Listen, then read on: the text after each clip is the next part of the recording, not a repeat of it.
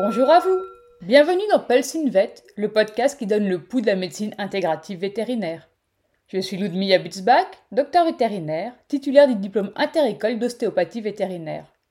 Ce premier podcast francophone sur la médecine intégrative vétérinaire est réalisé en collaboration avec Avetao, organisme de formation continue vétérinaire en médecine intégrative.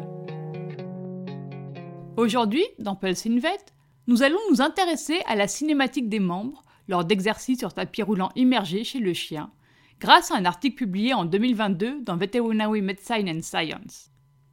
Les plus anciennes références sur l'application de la physiothérapie en médecine humaine remontent à Hippocrate, puis à Galien, qui proposaient des massages et de l'hydrothérapie à leurs patients. De nos jours, une des stars incontestables des équipements de physiothérapie en médecine vétérinaire est le tapis roulant immergé. Il est possible de régler la vitesse de marche, le niveau et la température de l'eau, mais aussi d'incliner la surface de marche. La connaissance de la biomécanique de chiens sains est indispensable pour mettre en place des plans de traitement efficaces visant les indications spécifiques des patients. Certains paramètres de la démarche sur tapis roulant immergé en fonction du niveau de l'eau ont déjà été étudiés, telle la variation de la longueur de la foulée. Cette étude est la première, à ma connaissance, se penchant sur l'amplitude de mouvement, la flexion et l'extension des articulations. L'amplitude de mouvement est définie comme le degré de mouvement qui se produit quand les os formant une articulation se déplacent autour de l'axe de l'articulation. Cette notion est utilisée tant dans le cadre de l'évaluation que du traitement. Elle permet d'identifier les restrictions ainsi que les mécanismes compensatoires et de rechercher à rétablir l'amplitude articulaire. Si les recherches actuelles ont permis de déterminer l'amplitude de mouvement sur tapis roulant immergé chez les humains et les chevaux, les paramètres n'étaient pas étudiés chez le chien.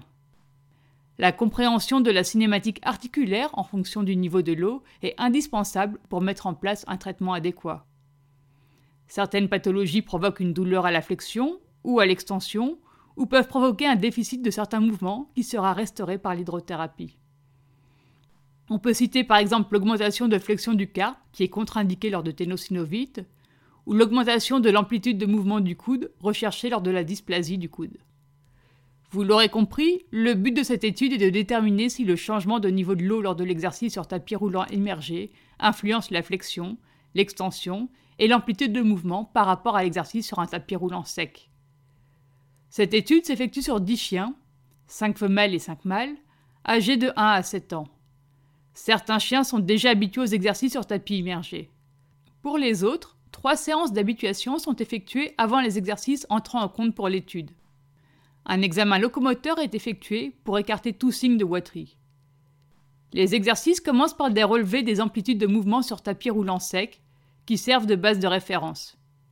Une fois que le modèle de démarche est considéré cohérent, une période de 30 secondes est enregistrée. La hauteur d'eau est ensuite ajustée de manière aléatoire, selon les quatre niveaux, doigts, tarse, gracé ou hanche, pour chaque groupe.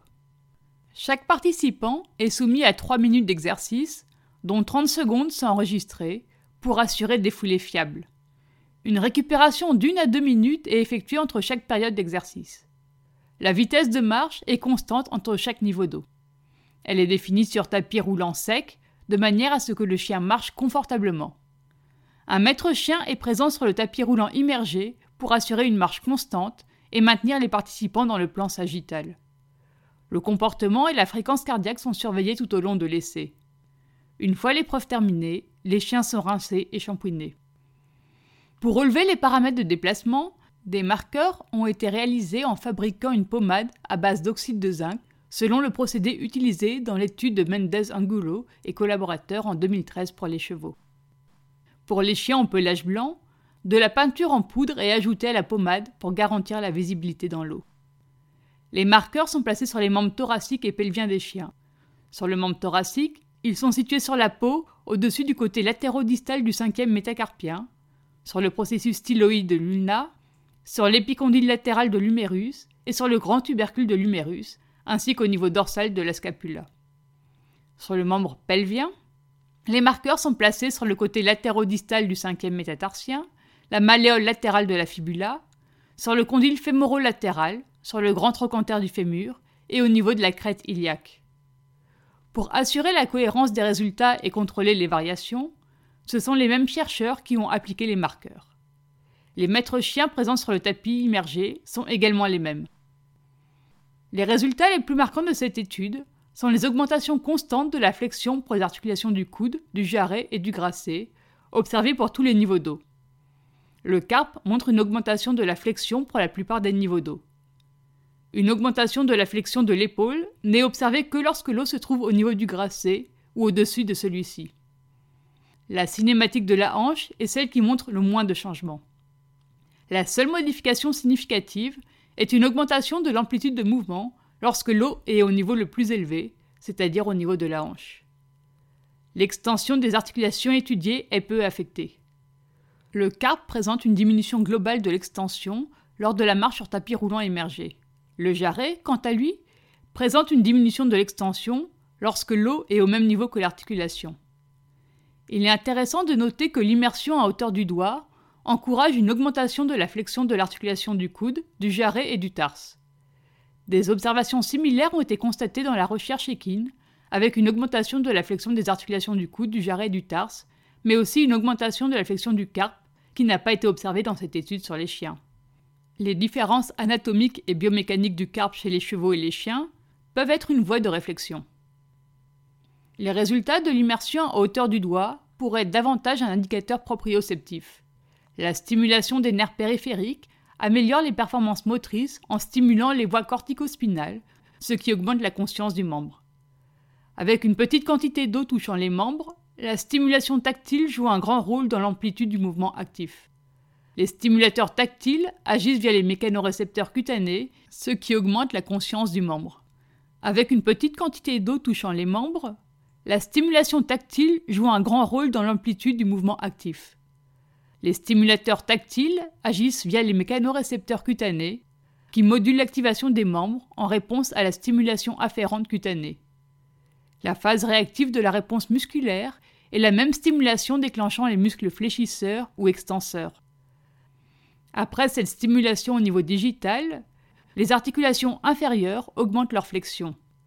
En termes de rééducation, cette étude appuie l'idée que le contact avec l'eau contribue à augmenter les stimuli nerveux. Cet effet ne peut être que bénéfique pour les cas neurologiques nécessitant une stimulation tactile pour aider les voies nerveuses à devenir plus efficaces.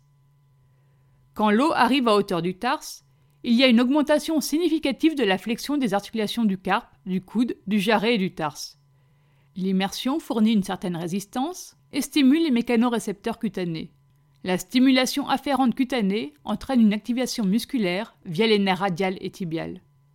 À ce seuil, la flottabilité commence à avoir un effet en réduisant le poids corporel de 9%. Les effets de la flottabilité peuvent être bénéfiques pour les patients atteints d'arthrite, car elle réduira le poids porté par les membres. Dans cette étude, l'extension du carpe a diminué, ce qui implique une charge réduite sur les membres antérieurs pendant l'hydrothérapie. Il y a donc un bénéfice pour certaines pathologies des membres antérieurs, comme la dysplasie du coude. En outre, l'amélioration de l'extension du coude après une séance d'hydrothérapie a été décrite dans une étude de 2018. Lorsque l'eau monte à hauteur du grasset, elle commence à avoir un effet sur les articulations les plus proximales. Toutes les articulations, à l'exception de la hanche, augmentent leur flexion, il s'agit du premier niveau qui encourage une amplitude de mouvement actif dans l'articulation du jarret et du grasset. Il semble que les chiens utilisent moins de force et moins d'énergie pour faciliter la marche dans l'eau, réduisant ainsi l'extension du grasset. A contrario, cette hauteur ne présentera pas de bénéfice lors de pathologies avec un manque d'extension de la patella. Lorsque le niveau d'eau arrive à la hanche, on obtient la plus grande flexion de l'épaule avec une augmentation de l'amplitude de mouvement. Si la rééducation vise la flexion de l'épaule, un niveau d'eau élevé est donc recommandé. C'est également à ce niveau que la meilleure amplitude de mouvement pour la patella est obtenue. Il s'agit de la hauteur idéale pour le travail de l'amplitude de mouvement globale de la patella. L'amplitude de mouvement de la hanche est aussi augmentée, présentant un intérêt pour les chiens atteints de dysplasie de la hanche. Néanmoins, ce niveau d'eau à hauteur de la hanche crée une flottabilité importante qui entraîne une réduction de l'activité du muscle moyen fessier. La marche immergée ne sera pas le traitement idéal si on cherche une augmentation de l'extension ou de la flexion de la hanche.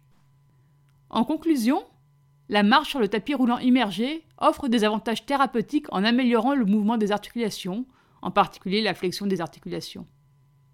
Pour résumer cette étude, le but est d'identifier les changements de cinématique des membres antérieurs et postérieurs en relation avec un programme thérapeutique. Le niveau d'eau doit être ajusté pour cibler une articulation spécifique, l'eau plus profonde étant nécessaire pour influencer la cinématique des articulations les plus proximales. Une petite quantité d'eau au niveau des doigts fournit une entrée sensorielle qui peut aider à induire une légère augmentation de la flexion du coude et du genou. L'exercice sur tapis roulant immergé est sûr dans les cas où l'augmentation de l'extension des articulations n'est pas souhaitable.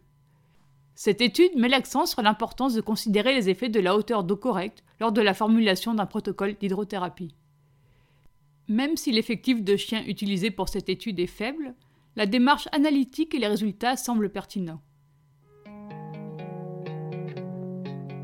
J'espère que cette revue d'articles vous a apporté les informations nécessaires pour votre pratique. On se retrouve bientôt avec un nouvel épisode sur la médecine intégrative vétérinaire.